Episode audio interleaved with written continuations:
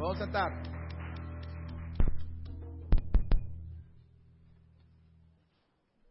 Amén. Ah, pues buenas tardes. Ah, feliz Día del Padre a todos los papás. Ah, obviamente el tema de hoy es el Día del Padre y esta relación tan importante y fundamental para todos nosotros. Dios diseñó la familia y Dios diseñó la familia para que toda familia tenga un papá y una mamá.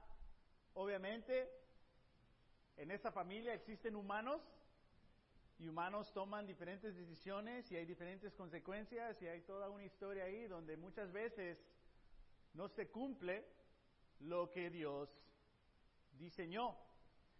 Y sería muy ah, mal decir que es culpa de alguien, ¿no? Hay muchas cosas que pueden interferir con ese plan de Dios. Hay muchas cosas que interfieren ah, con ese plan de Dios. Como iglesia, parte de nuestra meta es que nuestra fe esté totalmente fundada en las escrituras. Que Jesús sea nuestra motivación. a que Jesús continúe siendo nuestro ejemplo ah, en todo y, que en todo esfuerzo, aspecto de nuestras vidas, ya sea eh, en lo físico, ya sea en lo espiritual, en lo emocional, en lo relacional, que dejemos que Dios nos guíe ah, y seguir fundando nuestras vidas ah, en Él. Amén. Le quiero dar las gracias a Oscar y a Kelly por compartir ah, su historia con nosotros, la valentía eh, de Oscar, al coro, los hermanos que están con nosotros apoyándonos hoy. Muchísimas, muchísimas gracias. Ah, está con nosotros también unos invitados eh, muy especial. Rodrigo y su papá Alejandro están aquí con nosotros. Eh, Rodrigo y su esposa Nancy fueron parte de esa iglesia hace muchos años, ah, o varios años. Ah, y ahora viven, eh, son parte de la iglesia ahí en Oxnard, ¿no? En Ventura. Ah, y, pero bueno, ahí están trabajando para seguir ah, apoyando a la iglesia, pero siempre va a ser parte de esta iglesia. Amén. Es increíble ver la conexión entre las iglesias. hoy es el cumpleaños de Mónica Molina, ¿verdad? Feliz cumpleaños. Mónica Molina se graduó de la Universidad Cal State Northridge uh, y ahora ella decidió ser parte de la iglesia El Mensaje, ya está aquí con nosotros. Ah, y Kelly se graduó de la escuela y va a ir, va a, ir a esa universidad, al mismo colegio. Pero es increíble ver esas conexiones dentro de la iglesia. Somos parte de una iglesia internacional. ¡Qué bendición! Ah, ya, ya, sé que apuntaste las fechas y te vas a ir a Tepic o a Aguascalientes a compartir tu fe por una semana. Ah, no te voy a preguntar cómo, pero bueno, felicidades. Ah, uno de nuestros temas en la iglesia es cómo fortalecemos más y más a los hombres. Y obviamente en las escrituras encontramos la definición de la masculinidad. ¿Cuándo se hace un hombre un hombre? A todos nos dijeron una versión, cuando haces esto, cuando pasa esto, cuando pasa esto, pero bíblicamente, espiritualmente, cuando llega a ser un niño, un hombre, y ha sido uno de nuestros temas que hemos hablado eh, en parte de nuestras sesiones de hombre auténtico. Hoy vamos a introducir un poquito lo que viene en la próxima sesión de hombre auténtico. Eso es parte sermón, parte introducción a esta serie Hombre Auténtico y todos los hombres que están presentes están totalmente cordialmente invitados. Van a ser la mayoría de ellos aquí una vez al mes, los viernes en este edificio. Uh, cenamos y entramos ahí en una clase. Uh, amén. La escritura eh, de clave eh, principal en esta serie es esta. Manténganse alerta.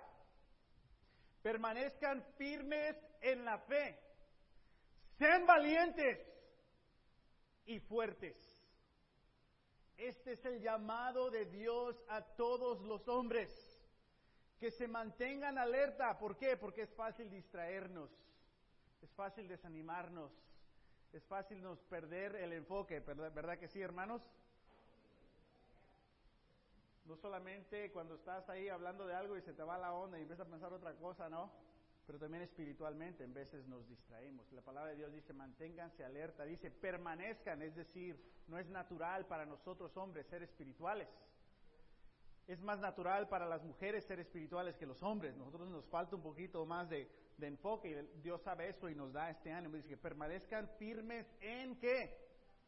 La fe, porque en veces nos mantenemos firmes en nuestras costumbres, en nuestro carácter, en nuestros modos de pensar, en ya somos así, en nuestros hábitos. Pero dice, no, no, no, manténganse firme en la fe. Sean qué? Valientes y fuertes. Esta fue la imagen del cristianismo en tu niñez. El, el ser un cristiano es ser valiente y fuerte. Usualmente esa no es la imagen del cristianismo, sin embargo, si es la definición espiritual de lo que es ser un hombre cristiano. Y es lo que estamos tratando de reconstruir, esta imagen de la, de la Biblia a comparación de una imagen que se nos dio a través de una sociedad o de unas experiencias que usualmente no es la correcta. Amén. Esta ha sido nuestra sesión número uno y vamos a entrar en nuestra sesión número dos. El enfoque va a ser un hombre y su historia, mirando hacia atrás, mamá y papá restauradas solitario con todo y terminamos el año. Todo esto va a estar en nuestro sitio de web, ya lo está ahí. Una de las cosas que hablamos es lo que es ser un hombre, ser multidinámico, que no eres de una manera, yo soy macho y soy macho, o yo soy trabajador y soy trabajador, yo me hallo mejor en el trabajo, pero emocionalmente conectarme con la familia casi no. Usualmente se nos enseñó indirectamente que solo podemos ser uno de estas opciones. Sin embargo, Dios nos diseñó para que podamos ser los cuatro. ¿Qué? Rey, rey de nuestro hogar.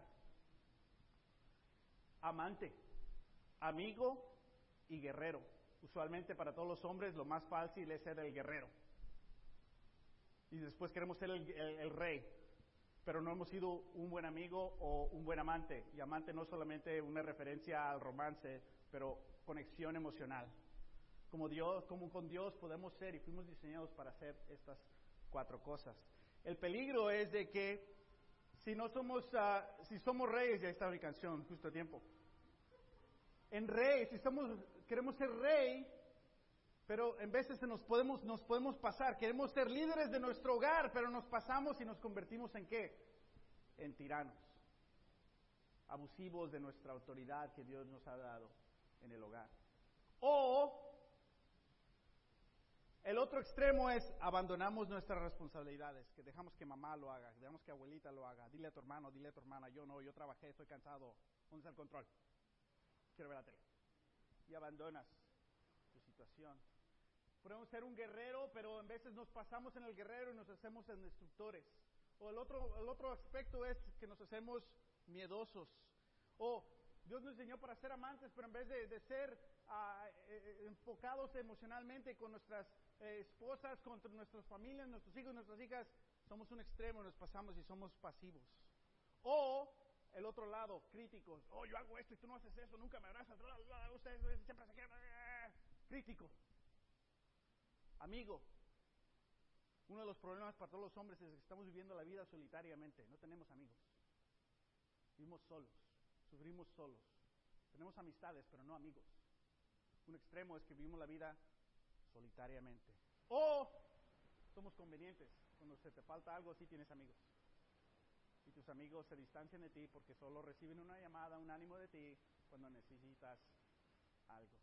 Todo esto es el peligro, pero en Dios podemos ser el rey, podemos ser amantes, podemos ser amigos y podemos ser guerreros. Qué increíble, ¿no? Dios diseñó para que seamos las cuatro cosas en un día. Un guerrero en el trabajo, un rey en tu hogar, conectarte emocionalmente y ser un amigo. Increíble lo que Dios ha diseñado. Todo este diseño, hombres, padres, ya está en ti. Simplemente necesitas mantenerte alerta y firme en la fe. Y no puedes hacerlo solo. Necesitas otros hombres espirituales. Nadie puede ser un hombre espiritual sin amistades profundas de otros hombres espirituales. Y es lo que queremos crear, este tipo de familia aquí en la iglesia. Amén.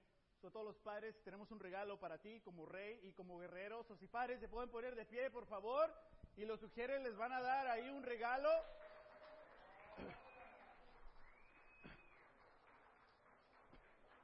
Feliz Día del Padre. Un aplauso para todos los papás. Pueden darle ahí su regalo.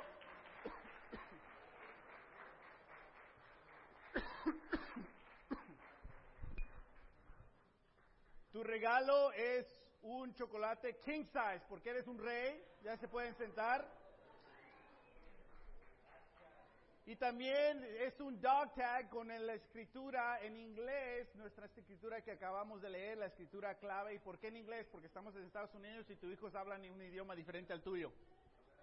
Ah, amén. Entonces ahí está tu regalo de rey y de guerrero. El diamante y amigos se lo dejamos a otras personas que te lo den. Ah, amén. Papá. Siempre le digo que soy la favorita, pero nunca me lo quiero admitir. Pero yo en el fondo, fondo soy su favorita. Papá es el rey de mis ojos. Lo pongo en el avión y lo hago feliz. Papá es mi superhéroe favorito. Papi es un papá muy divertido. Que me preste tu iPad. En lo personal y en lo profesional es lo que yo quiero llegar a ser algún día, ¿no? Me cubre cuando me porto mal con mi mamá, tipo cuando llego tarde. Es la mejor persona que he podido tener en mi vida. Cuando me dijeron papá, pensé en él. Para mí es esto, es ternura y admiración. De verdad, para mí es el hombre de mi vida. Papá es el mejor amigo del mundo. Mi papá fue bastante más duro conmigo, pero me enseñó a llegar lejos. El silbido. Compartir el sueño de que sea feliz. De pronto él quería hacer guerrita, terminamos tirando el cubo de papaya o los panes. Somos tres hermanas, somos sus tres mujercitas, sus tres princesitas. Y él es el rey de la casa. Te amo, papá.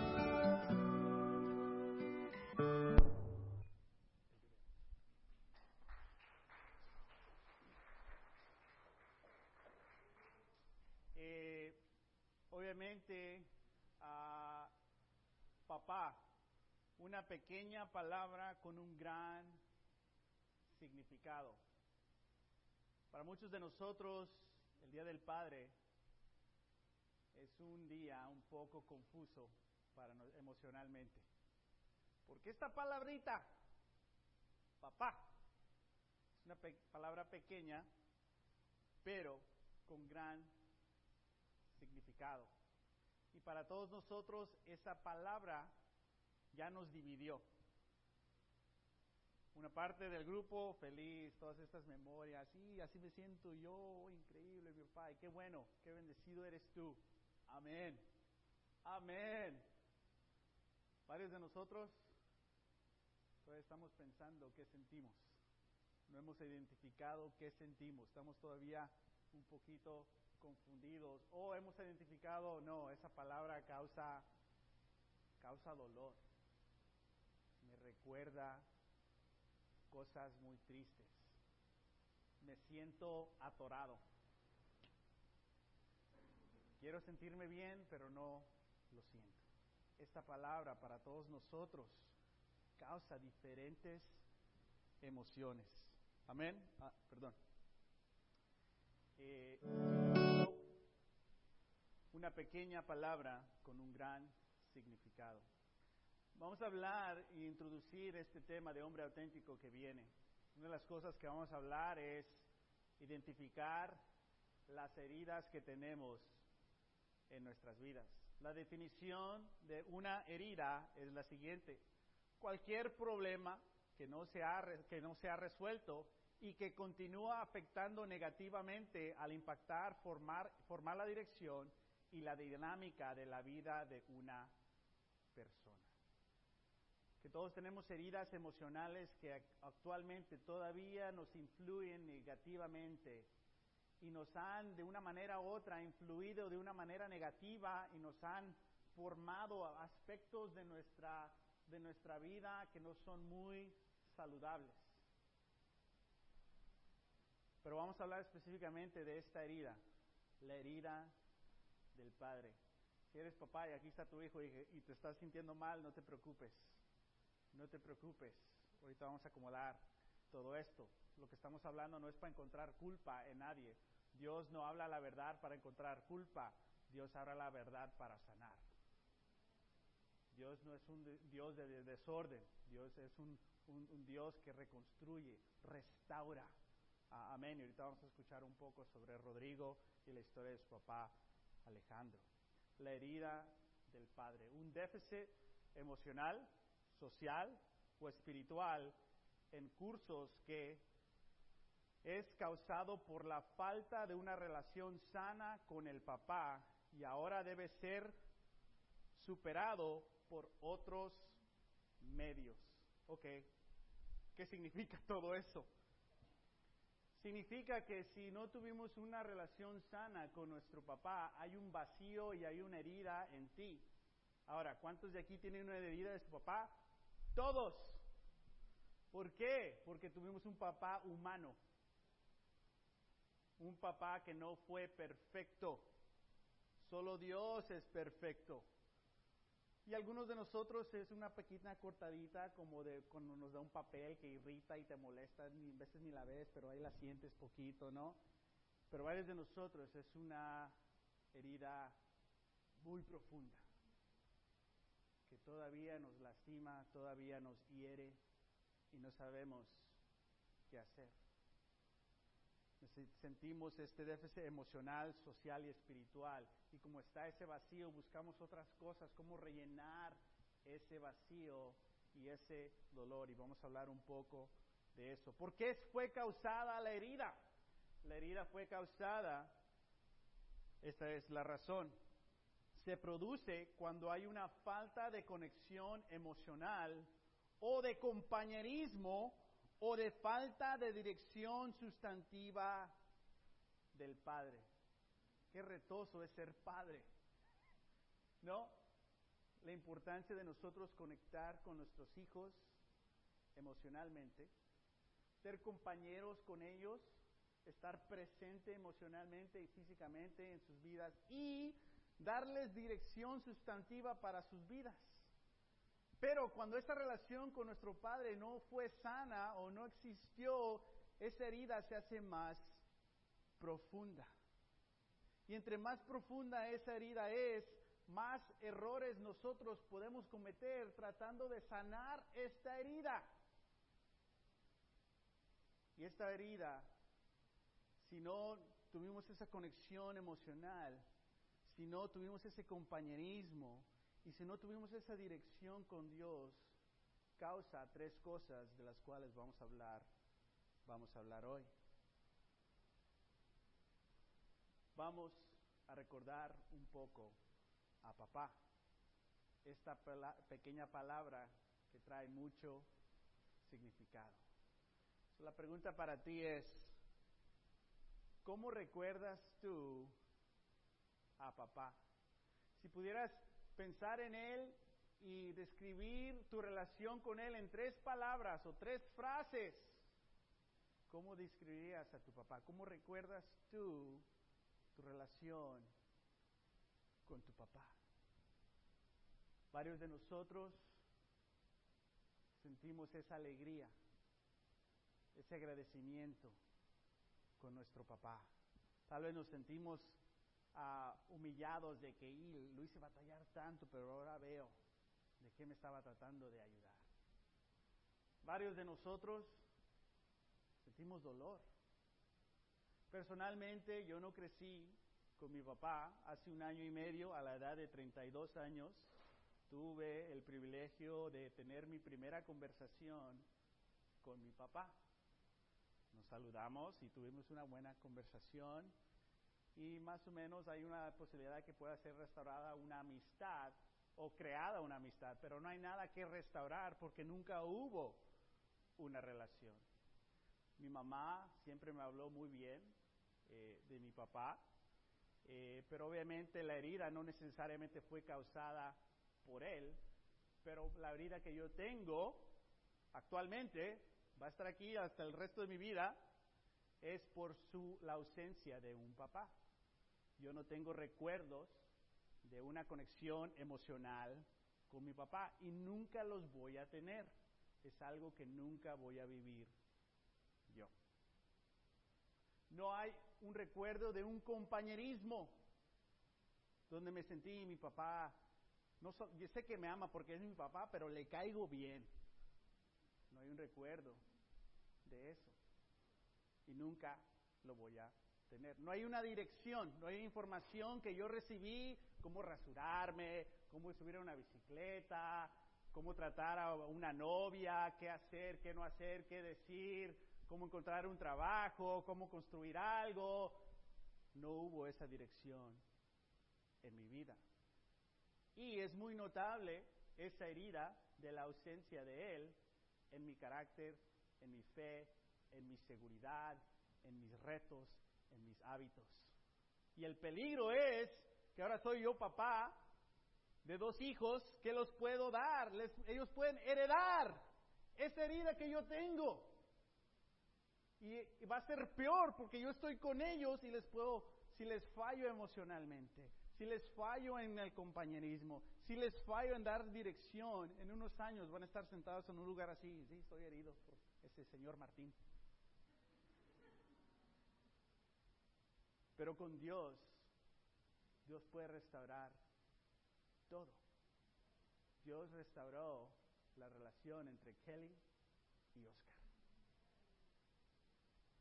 Y tal vez tú, en tu situación, tal vez ya no hay una oportunidad de restaurar relación con tu papá.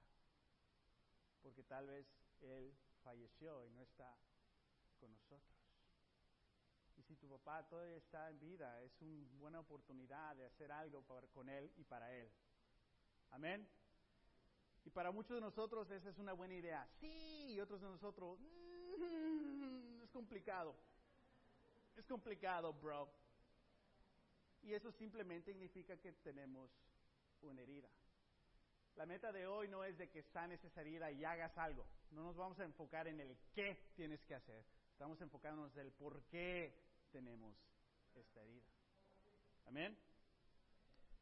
Papá, Hebreos 12, versículo 10. En efecto, nuestros padres nos disciplinaban por un breve tiempo, como mejor les parecía. Pero Dios lo hace para nuestro bien, a fin de que participemos en su santidad. Todos nuestros padres trataron de disciplinarnos por un breve tiempo a lo mejor que ellos podían. ¿Qué quiere decir? Que nos hirieron. ¿Por qué? Porque son humanos. Nos fallaron, nos fallaron. Pero Dios no nos falla. El problema es esto, que tomamos nuestra relación con nuestro papá y esas heridas y las transferimos a nuestra relación con Dios. Martín tuvo una ausencia emocional con su padre físico, nunca, nunca existió. Se puede transferir en la relación con Dios, donde Martín siente que Dios está lejos de él. Martín siente que tiene que hacer cosas para que él se enfoque en mí, porque no tú se transmitió esa relación, esa herida a Dios. No, no hubo una dirección para mi vida, y en veces siento que Dios, me siento confundido en mi relación. ¿Qué quieres que haga? No sé qué hacer. Y como no tengo esas experiencias, invento. Si me siento así, quiere Dios que haga esto. Si pienso esto, quiere Dios que haga esto. Y por eso la importancia de la palabra de Dios, porque la palabra de Dios restaura todas esas heridas y las sana. Y tal vez nuestra, nuestra relación con nuestro Padre físico nunca mejorará. Es una realidad una posibilidad.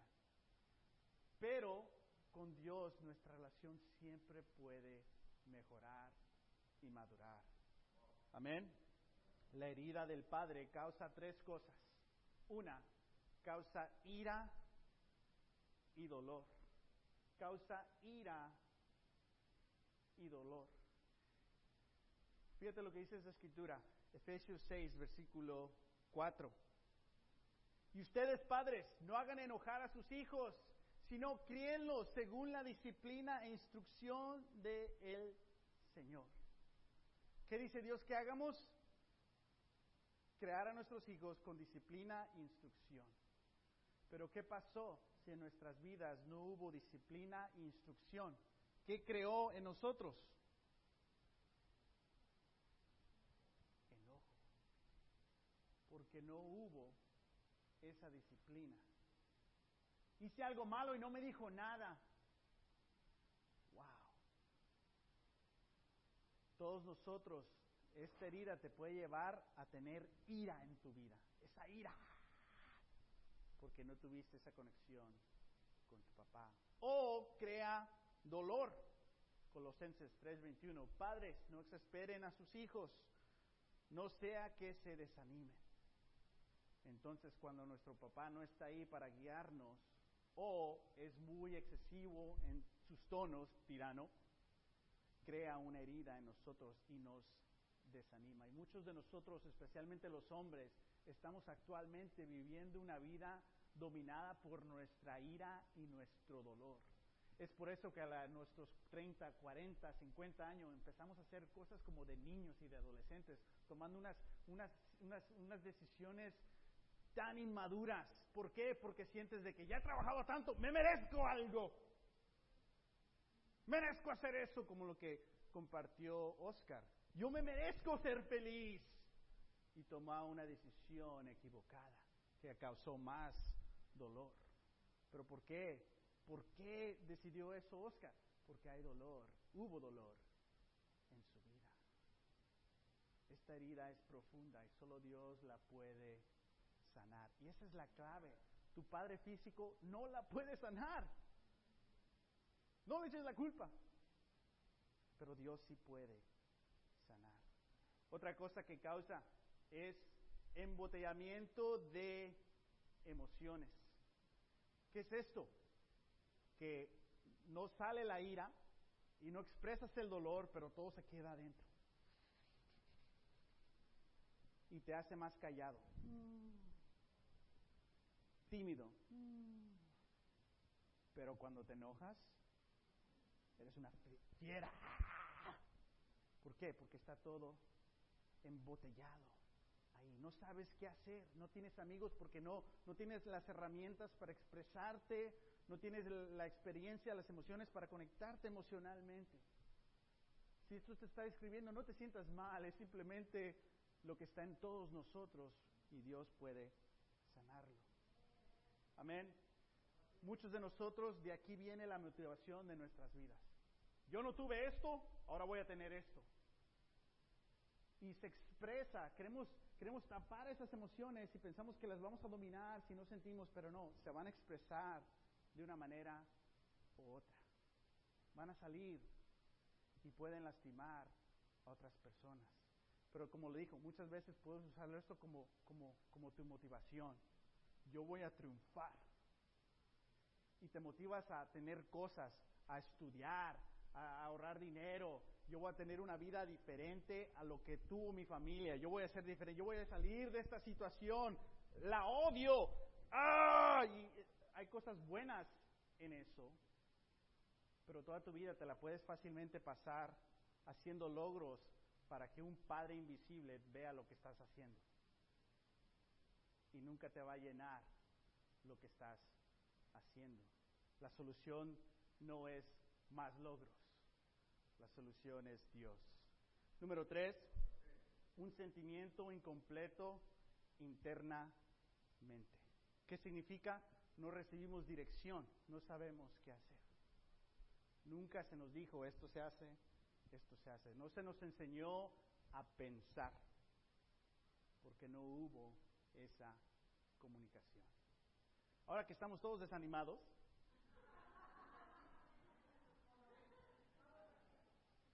vamos a leer una escritura.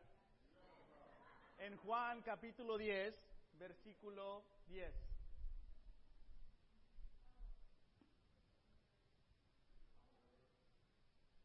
Dice, el ladrón no viene más que a robar, matar y destruir. ¿Qué, nos dice la escritura? Que ¿dónde viene el enemigo? A robar, a matar y a destruir. El enemigo quiere que esa herida que tú tengas, tienes, que se la pases a tus hijos. Y que tus hijos tengan una herida más y se la pasen a sus hijos. La herida que nosotros tenemos de nuestros papás, ¿tú crees cómo fue su relación con su papá? ¿Y cómo fue la relación de tu abuelo con tu tatarabuelo? ¿Qué está haciendo el enemigo? Él ataca al hombre. Que no sea un hombre espiritual, firme en la fe, que no sea valiente, que no sea fuerte físicamente y emocionalmente, es lo que quiere decir. Que seas pasivo, porque si destruyes a un hombre, puedes destruir a múltiples generaciones. Estamos en una batalla espiritual. Nuestros padres físicos no son el enemigo, también ellos son víctimas. Y no lo digo para justificar su pecado, su pecado es su pecado y son responsables. Amén. Pero entiende que la batalla es espiritual. Después de decir eso, Jesús, fíjate lo que él dice. Versículo 10, la segunda parte. Yo he venido para que tengan vida y la tengan en abundancia. No simplemente en el cielo, pero ahora. Que tengan una vida ahora. Que puedan restaurar tu relación con Dios. La clave es nuestra restauración en nuestra relación con Dios. Cuando restauras tu relación con Dios, todo es posible. ¿Por qué? Porque Dios nos da la herramienta para qué hacer. Estas son las cinco cosas, cuatro cosas que todos como hijos necesitamos de nuestros padres, ya si las tuvimos o no. La verdad es de que con Dios podemos tenerlas. ¿Qué necesita todo un hijo? Tiempo juntos. El amor para un niño se escribe T-I-E-M-P-O. Amor. Tiempo. Ese es el amor para un niño. Pasar tiempo. Dos, necesitamos habilidades para la vida. To know what to do. Cómo actuar espiritualmente, emocionalmente, físicamente en diversas situaciones. Necesitamos dirección clara. Esto es bien y esto es mal. Haz esto, no hagas esto. Ten cuidado con esto. No es veces esto. Saca el clutch, mete la primera. Dirección en nuestras vidas. Y un ejemplo personal de convicciones. Esto es el plan de Dios. Tal vez no la tuvimos o no la vamos a tener. Nuestro Padre Dios es perfecto. ¿Qué nos ofrece Él? Tiempo con nosotros. Escucha mi palabra. Y tú, órame a mí, pídeme, dime lo que necesitas, porque tenemos una relación. Tú habla conmigo y yo hablo contigo. Vamos a pasar tiempo juntos diario, privado. Apaga todas las distracciones y vamos a pasar tiempo juntos. Hoy, el Día de los Padres, ¿has pasado tiempo con tu Padre Celestial? Pasa tiempo con tu Padre Todopoderoso. Dos habilidades para la vida. La palabra de Dios nos enseña tanto. Dios nos da su el depósito del Espíritu Santo para darnos habilidad en hacer cosas que naturalmente no somos. Es que yo soy así. No. Con Dios no seas así. Bueno, si eres así, pero con Dios tienes que ser así habilidades para poder cambiar, para que seas el rey, el guerrero, el amante y el amigo. Las cuatro cosas. Súper dinámico en todo. Dirección clara. No hay una dirección más clara en la vida que la palabra de Dios. Es fácil de entender, es clara. es tan clara que por eso a veces no la leemos, porque ya sabemos lo que nos va a decir. Y mejor de lejos, un thumbs up. I like it too. Pero no la queremos leer porque es tan clara la dirección de Dios. Un ejemplo personal de convicciones. Jesús, el sacrificio por ti. Para Dios, tú vales la vida de Jesús. Tal vez no recibiste esa, ese amor, esa pasión emocional, espiritual, física, dirección con tu, con tu Padre físico, pero fíjate lo que te está ofreciendo Dios, a su mismo, a su único Hijo. Para Dios tú vales la, el sacrificio de Jesús. Como hijo e hija, ¿qué te hace sentir eso? Ese es el ejemplo personal de convicciones. En este momento quiero invitar a nuestro amigo, nuestros amigos, a Rodrigo y Alejandro, si pueden pasar adelante, por favor. Siéntense aquí.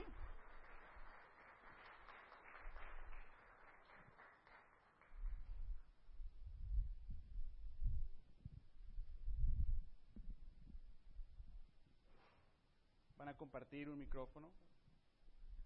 Uno no está bien, si lo han decidido. Gracias. Hace unos meses vimos un video eh, muy especial donde vimos la historia eh, de nuestros uh, hermanos aquí, a Rodrigo eh, y Alejandro, y van a compartir un poquito con nosotros y después terminamos, concluimos nuestro, nuestro servicio. Antes que todo, los quería felicitar por una gran victoria ayer de un 7 a 0. Lo bueno es que lo bueno es que todos somos latinos. Eh, la Copa América. Eh, no, no. Felicidades. Este, también para todos los mexicanos quiero pedir disculpas. Uh, hoy es el juego número 7 de la, de, la, de las finales de NBA, ¿no? Entre semana yo le pedí a Dios, Dios, danos 7, un, un, juego 7, pero no fui específico, ¿no? Entonces, juego siete. Dios nos dio siete goles en contra, entonces para la próxima que ore voy a ser más específico en la NBA, Señor. Amén. Amén. No, totalmente uh, estoy, estoy bromeando, pero vamos a comenzar con una pregunta. Eh, si pueden compartir eh, cómo fue la relación entre padre uh, e hijo.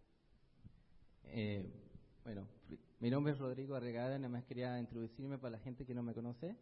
Eh, mi esposa y yo servimos aquí en el primer año a empezar aquí en la iglesia eh, del Ministerio del Oeste anteriormente. Um, bueno, ahora le voy a comentar un poquito de mi papá. Eh, nuestra, bueno, para mí no, no, ha sido fácil esta trayectoria. Eh, ha sido una relación muy difícil porque mi papá era un hombre diferente antes. Por muchos años yo, yo no tenía papá. Mi mamá se separó de mi papá y vivimos en Chile y nos vinimos aquí en el año 90. Entonces por 7, 8 años yo no hablaba con él. Hasta el 97 regresamos a Chile, lo pude ver y hablar con él, pero la relación no era igual. Um, en el 99 creo que fuimos otra vez y no hubo una relación ahí, um, ninguna convicción, nada personal. Uh, en el año 2000 más o menos yo creo que tomé la decisión de ya no hablarle a mi papá porque sentí un orgullo, sentí que no, no quería tener una relación conmigo y yo para qué lo iba a buscar si yo era el hijo. Um, obviamente me, mi excusa era el pasado, la manera que yo crecí sin él, sin tener la dirección, como decía Martín, sin tener esa conexión emocional. Uh, fueron muchas cosas que, muchos tributos que yo pude decir, esta es mi excusa.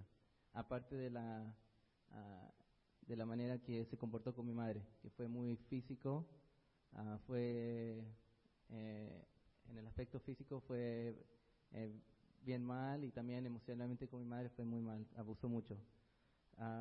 entonces son puros recuerdos no muy buenos. pero en el año 2005 yo me hice discípulo y, y creo que con el tiempo eh, Dios me enseñó a, a cambiar eso. Eh, yo creo que cuando empecé a entender lo que era el pecado y no tener ese, eh, no molestarme, digamos, con el pecador, pero con el pecado. Entonces empecé a, comprender eso y, y me retó mucho la escritura de honra a tu papá y a tu mamá. Entonces ahí creo que empezó para mí mi reto personal. Pero eso fue nuestra mi relación con él del pasado. Sí, solamente quería decir de que, mm, como decía el pastor acá, eh, mi relación con mi padre también fue muy difícil. Era un padre, no, no creo que valga la pena sacarlo a colación, pero también fue golpeador, así como yo fui con la mamá de Rodrigo, con Rodrigo, eh, drogadicción, alcoholismo, todo se sumó eh, en mí. Yo era un- una persona totalmente perdida eh, en mis pequeños momentos de solidario, hablaba con Dios, pero eh, en un estado ya mm, no normal, digamos, y todo eso eh, se fue haciendo frecuente, frecuente, frecuente, frecuente, hasta que llegó mi enfermedad. Y, y, y todo eso empezó a cambiar. Voy a dar. Eh, ¿Nos puedes contar un poco sobre la, conexión que tuvieron eh, cuando, ah, obviamente, acaba de compartir tu papá, cómo él se da cuenta de su enfermedad, esas cosas que compartiste tú ya están en ti, buscando una conexión con él y, y qué pasó ah, en eso? Ya, eh, bueno, en el 2008 yo por primera vez regresé a Chile como discípulo y ya no era, eh, no iba a buscar tiempo personal yo para pasarla bien, ir a fiesta y era una manera diferente de regresar a Chile y realmente servir a mi país, a mi comunidad y buscar la iglesia. Y también mi intención era de buscar a mi papá. Eh, mi intención era de restaurar esa relación y ahí empezó una nueva amistad. Yo creo que desde el momento que me bajé el avión y mi papá me fue a buscar, eh, tuvimos una buena conversación donde los dos pudimos ser súper vulnerables, lloramos, oramos, y yo creo que ese fue el inicio de, de una amistad. Ah, mi papá supo escucharme, él pudo hablar conmigo y contarme muchas cosas que hasta aquel entonces yo no sabía por qué. Ah, yo creo que eso me ayudó mucho a entender y, y de nuevo, como era discípulo, me, me ayudó a entender mucho lo que era el pecado.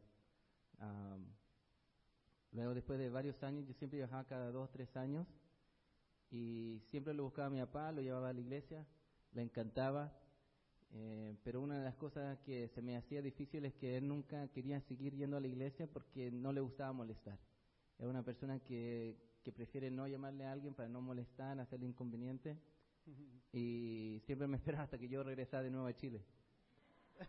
Entonces, así nos llevábamos y ah, you know, sucesivamente eh, empezó a estudiar la Biblia, poco a poco yo le enseñaba escritura, la estudiábamos, orábamos acerca de la escritura y aquí el señor filósofo también me hacía muchas buenas preguntas, eh, muy profundas. Am, y yo creo que ahí es donde se, se le, se le interesó más lo que era la Biblia y lo que era más la relación con Dios. Sí, eh, bueno, desde el momento de mi enfermedad, eh, bueno, mi familia optó por eh, llevarme a un, a un asilo de ancianos. No siendo yo anciano, yo me sentía un poco incómodo. Eh, bueno, lleno de viejitos, eh, abuelitos, eh, donde las personas que habían ahí no me trataron muy bien. Eh, me sentí muy mal, humillado, y me puse a pensar de que realmente, ¿qué, qué es lo que sufrí yo comparado con, con Cristo, con nuestro Señor? ¿Qué, qué he hecho yo? O sea, estoy botado en el suelo toda una noche, pero Cristo murió por mí. Y, empecé a madurar esa situación y empecé a ver las cosas de otra forma. Eh, ¿qué, ¿Qué puedo hacer yo para poder cambiar un poco esta situación?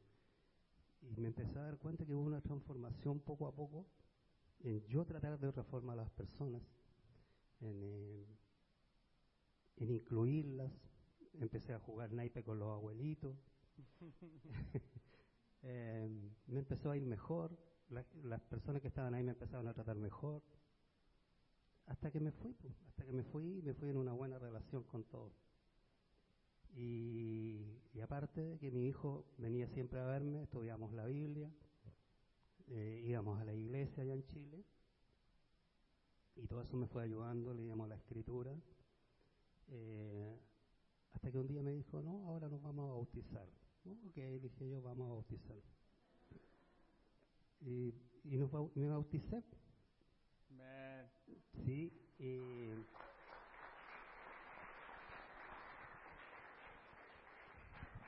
Voy a, voy a retroceder un poquito porque antes del, del bautizo, yo creo que esto es muy, muy importante.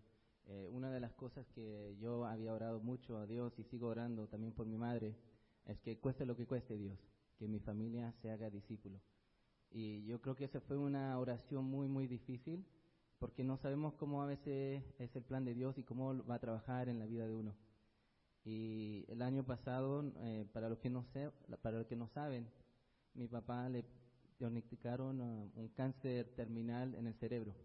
Se llama glioblastoma y le dieron unos cuantos meses. Entonces ahora ya tiene, no sé, unos dos, tres meses que supuestamente los doctores en Chile le dieron. Y él empezó, hace cuatro meses yo viajé a Chile porque no había empezado la radio ni la quimioterapia. Entonces pude yo empezar los trámites, empezar lo, lo del hospital y, y luego me tuve que venir.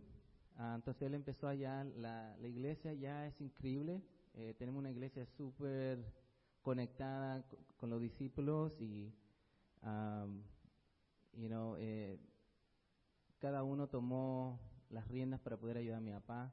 Eh, yo creo que eso ya es, eso es otra historia que podemos comentar acerca de lo que pasó, pero eh, mi papá había comen- comenzado la, radioterapia y quimo por seis días y, y luego fueron a ver al oncólogo, que es el especialista de- del cerebro, y dijeron que realmente no le estaba haciendo ni cosquilla el, el- tratamiento.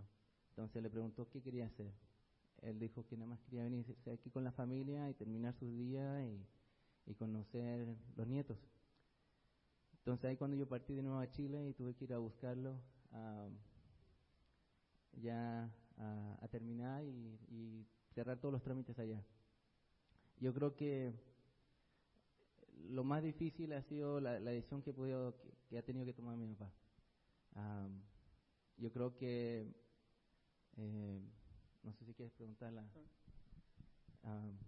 Lo que- yo creo que lo más difícil ahora es no tanto confiar en el Dios. eh, yo, yo toda mi vida, desde que me he hecho discípulo, he confiado en el plan de Él y el tiempo de Él. Y yo sé que a veces las cosas son difíciles y uno nunca se las imagina de las maneras que van a pasar. Pero y no, Dios tiene un plan. Y la manera que está usando mi papá y la manera que yo lo he visto ahora últimamente, estos últimos tres, cuatro meses como discípulo, ha sido un hombre diferente. Man. Am, allá doctores y, en la- y las enfermeras no, no se imaginan cómo todavía él anda consciente, eh, eh, moviéndose, vivito y coleando todavía y con un tumor de 7 centímetros. pero sí es ser humano, tiene sus fallas. am, y no, eh, cada día es diferente, a veces hay unos días más unos días más duros y otros más fáciles. Estamos tratando de buscar tal vez alguna medicina alternativa, pero lo que es más increíble es que desde que ha salido, desde que salió el agua, ah, mi papá, a pesar de su condición, de su condición física, él está súper feliz y está en paz. Cuando salió del agua dijo, ya no siento ese peso, Rodrigo, ya no lo siento, no siento esa carga que traía antes. Y hasta el día de hoy no lo siente. Cada día está feliz, disfrutando cada día, dándole gracias a Dios a pesar de su condición. Y eso es algo que yo admiro. Admiro mucho de, de mi papá y está luchando y quiere servirle a Dios. Quiere, quiere servirle mucho a Dios. Ha sido una, sido un gran cambio para mí, en lo personal, para mi familia entera que la he ganado ahora, mi nueva familia. Ustedes mismos también son mi nueva familia. Claro. Y, y Dios siempre en mi corazón y, y ayudándome, guiándome, orándole. Es una vida nueva, totalmente nueva. Gracias, gracias por compartir.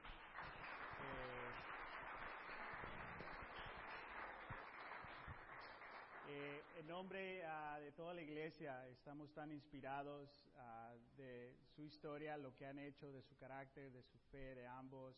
Increíble lo que Dios ha restaurado. A muchos de nosotros no vamos a tener esa oportunidad uh, por diferentes situaciones, pero muchos de nosotros sí tenemos esa eh, oportunidad. Pero más que todo, la, la, las escrituras dicen que cuando una parte de la iglesia recibe bendiciones, todos reciben esas bendiciones porque estamos conectados y a esta victoria que ustedes han tenido en su salvación, en su relación, Uh, la hemos sentido, la hemos celebrado y la seguimos celebrando eh, todos nosotros. Uh, muchas gracias por estar aquí. Uh, Rodrigo, te dejo con unas últimas preguntas y si puedes orar para concluir nuestro servicio. Um. Puedes compartir unas palabras finales y, y, y oramos. Eh, bueno, familia, nomás quiero decir gracias. Gracias por todas las oraciones. Yo sé que hemos estado todos en conexión orando por mi padre y no sabemos todavía lo, cómo Dios lo va a seguir usando, ¿no? Y cuánto más tiempo le va a dar. Eh, pero sí les animo de seguir adelante. Yo sé que no es fácil poner el orgullo a, al lado, eh, pero se toma mucha oración y mucho pedirle a Dios, porque yo tuve que pelear mucho con, conmigo mismo. Eh, no era fácil y todavía tengo otra misión más que es mi madre que también es un paquete difícil y, y ahora creo que me siento diferente porque mi papá me quiere apoyar quiere quiere que, podamos conquistar esa relación um, y ahora lo increíble es que mi papá no es tan solo mi padre pero es mi hermano mi hermano en Cristo y podemos orar juntos conversar de la Biblia y lo más chistoso es que la semana pasada estuvimos hablando mucho del libro de Eclesiastés y le encantó el libro. Estaba, estaba muy impresionado de, de, del rey Salomón y su sabiduría, de lo que él compartía, que todo es absurdo. De, ir correr, correr detrás del viento es, absurdo. Y me estaba compartiendo que en sus últimos 57, 58 años de vida, cómo gastó esos, esos tiempos uh, por nada. Uh, como ahora ya, ya mira esta vida totalmente diferente con Dios. So, ¿Quiere decir unas cuantas palabras? Unas pocas palabras. Eh, toda mi vida atesoré, no la viví, la malgasté. Podía haberme dedicado al Señor mucho antes, pero así fue. Y en este momento la estoy aprovechando al máximo.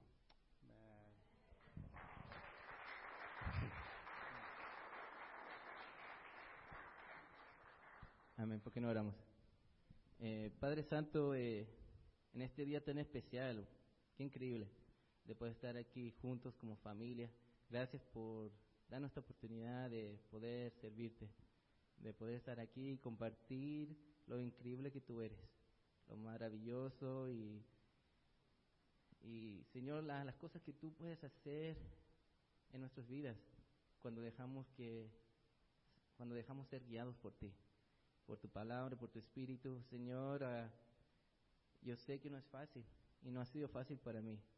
Uh, aquí estamos con mi esposa luchando y orando y siento el apoyo de mi esposa y gracias por ella también, uh, que podemos seguir adelante. Señor, te pido por mi padre, ayúdalo. Señora, yo sé que hay días que de salud no se siente bien. Su cerebro está que se le explota, siente dolor y pero aquí aquí lo tiene, Señor. Caminando, eh, moviéndose, sirviéndote y querer hacer cosas por ti. Señor, qué bonita eh, relación podemos tener ahora. Gracias que, que tú ahora la, la, pudiste restaurar. Ahora que tú restauras relaciones, tú restauras nuestras amistades, podemos reconectar otra vez de la manera que tenía que ser originalmente.